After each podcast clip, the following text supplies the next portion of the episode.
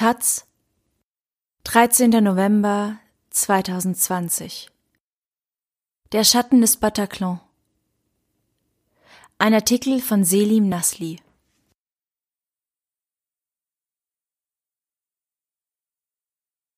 Vor fünf Jahren ermordeten islamistische Attentäter 130 Menschen in Paris. Der Schock sitzt immer noch tief. Die Gesellschaft ist unfreier geworden.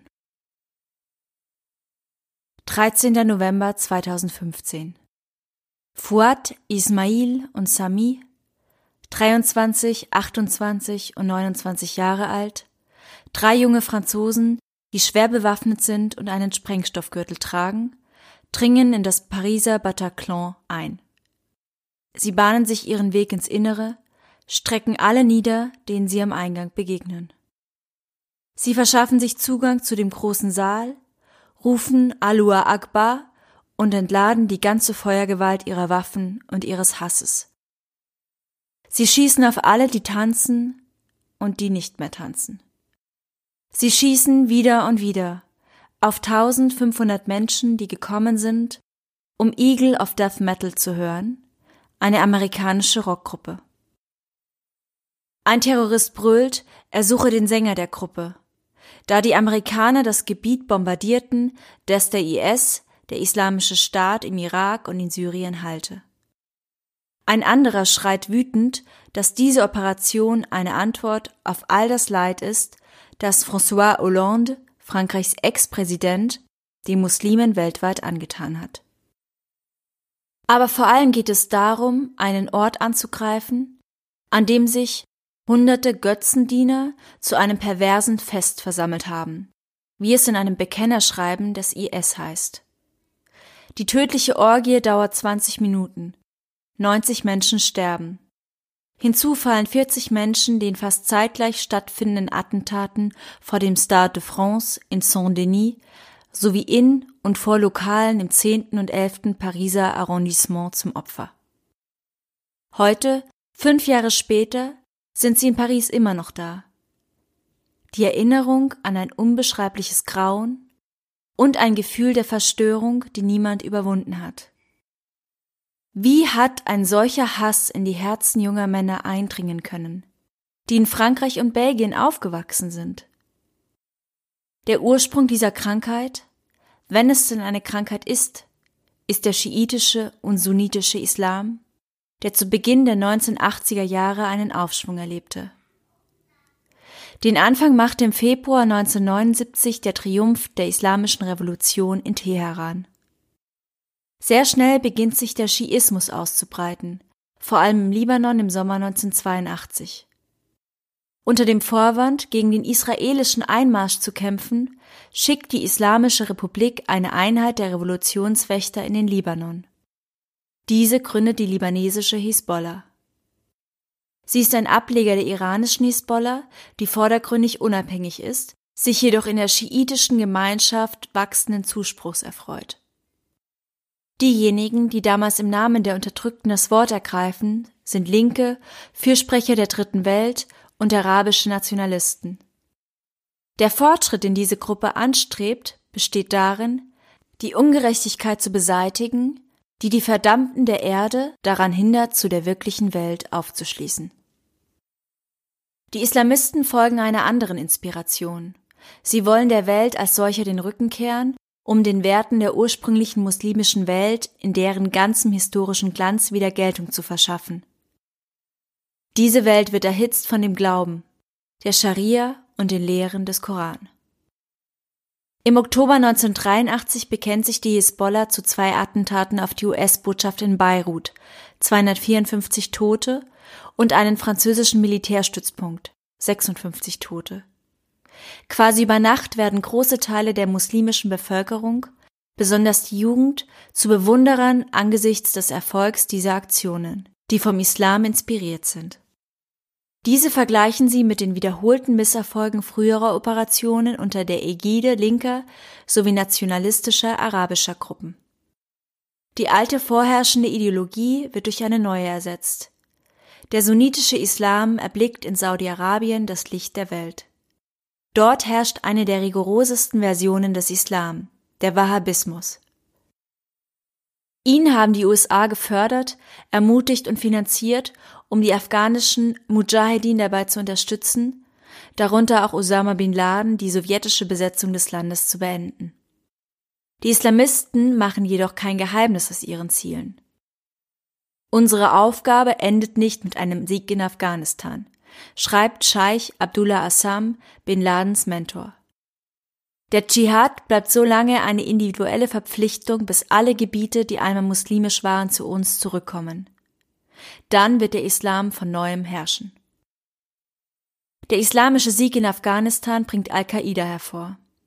Mit dem Angriff auf die Twin Towers in New York im September 2001 gelingt dieser Gruppe der größte Terroranschlag, der je auf amerikanischem Boden stattgefunden hat. Unter dem Vorwand, diese Attacke vergelten zu wollen, marschieren die USA im Irak ein und geben so ungewollt dem sunnitischen Islamismus neue Gelegenheit, sich über alle Kontinente auszubreiten. Die USA führen den Sturz Saddam Husseins herbei, beschließen die Auflösung der irakischen Armee, ohne sich darüber im Klaren zu sein, dass das für das Land extremes Chaos bedeutet. Die Folgen ein Bürgerkrieg zwischen sunnitischen und schiitischen Milizen. Mit dem Abzug der US-Streitkräfte entsteht der IS, der Islamische Staat. Von der Fläche her so groß wie Großbritannien umfasst er Teile des Iraks und Syriens. Genau auf diesem Gebiet, dem islamischen Kalifat, werden fortan Tausende auf der ganzen Welt rekrutierte Kämpfer, auch aus Frankreich und Belgien, ausgebildet. Und von dort werden auch die Anschläge in Paris geplant, auf das Bataclan, das Stade de France und den Supermarkt Hypercaché. Fünf Jahre sind vergangen und das Territorium des islamischen Kalifats ist militärisch zurückerobert worden. Aber jenseits von Sieg und Niederlage ist eins klar. Das Hauptziel des Islamismus war und ist, die Musulmanen, besonders in Europa, von anderen Mitbürgern abzusondern.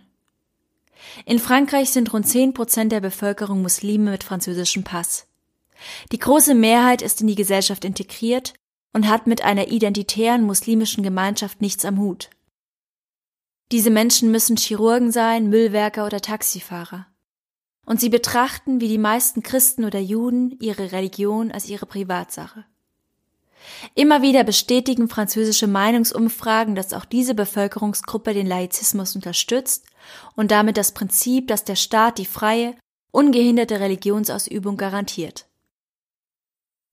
Eine ganz kleine Minderheit nur identifiziert sich mit einem beinharten islamistischen Diskurs, heißt Morde im Namen Allah gut und träumt davon, in einem Staat zu leben, der die Gesetze Frankreichs durch die Scharia ersetzt hat. Die terroristische Bedrohung erzeugt Misstrauen gegeneinander. Das führt dazu, dass ein Teil der abgehängten französischen Muslime anfällig für einen Diskurs ist, der den Islam verherrlicht, weil dieser angeblich die Unterdrückten verteidigt. Für deren Misere ist das aktuelle System verantwortlich. In diesem Punkt ähneln sich der islamistische Diskurs und der der Linken in den 1960er und 70er Jahren.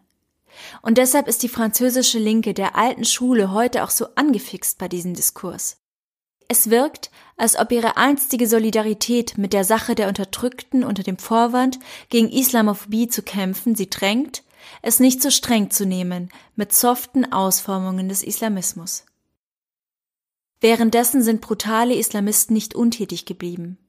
Nach dem Attentat 2015 auf Journalisten von Charlie Hebdo auf Juden im Hypercaché, auf Feiernde im Bataclan haben sie sich 2016 in Nizza die große Party zum Nationalfeiertag vorgeknöpft. Sie haben vor kurzem den Lehrer Samuel Paty enthauptet und gläubige Christen in der Kathedrale von Nizza ermordet. Als wenn sie sagen wollte, es ist eure Welt, die wir hier symbolisch zerstören, Zug um Zug. Die französische Gesellschaft steht unter Schock. Der extremen Rechten gelingt es, auf dieser Welle des Unsicherheitsgefühls zu reiten. Nach der Attacke auf das Bataclan verdoppelte die Partei Front National, heute Rassemblement National, ihr Ergebnis bei den Regionalwahlen. Die französische Regierung setzt seit 2015 in Kombination mit der ständigen Ausrufung des Notstands immer wieder die Freiheit stark einschränkende Gesetze durch, die sie durch die Terrorgefahr legitimiert sieht. Die den Grundrechten entgegenstehenden Verordnungen, die einst als temporär verkauft wurden, bleiben. So müssen Journalisten auf behördliche Anweisung sofort den Schauplatz eines möglichen Zusammenstoßes zwischen Polizei und Demonstranten verlassen. Am 17. November wird in der Nationalversammlung ein Gesetzesvorhaben der Regierung diskutiert, laut dem mit einem Jahr Gefängnis und 45.000 Euro Geldbuße jeder bestraft wird, der, egal über welchen Kanal, und sei es ein Retweet, Bilder von Polizisten im Einsatz verbreitet. Meine 23-jährige Tochter erzählte, wie sie kurz nach dem Bataclan-Anschlag Angst hatte, dass Terroristen auf sie schießen. Heute habe sie eher Angst, dass die Polizei auf sie schieße. Der Islamismus hat es vielleicht nicht geschafft, die Gesellschaft zu spalten, aber er hat dazu beigetragen, sie gewalttätiger, argwöhnischer und unfreier zu machen. Fünf Jahre später kann man sagen, dass das Leben in Frankreich immer noch vom Terrorismus überschattet ist. Aus dem Französischen Barbara Oertel und Harriet Wolf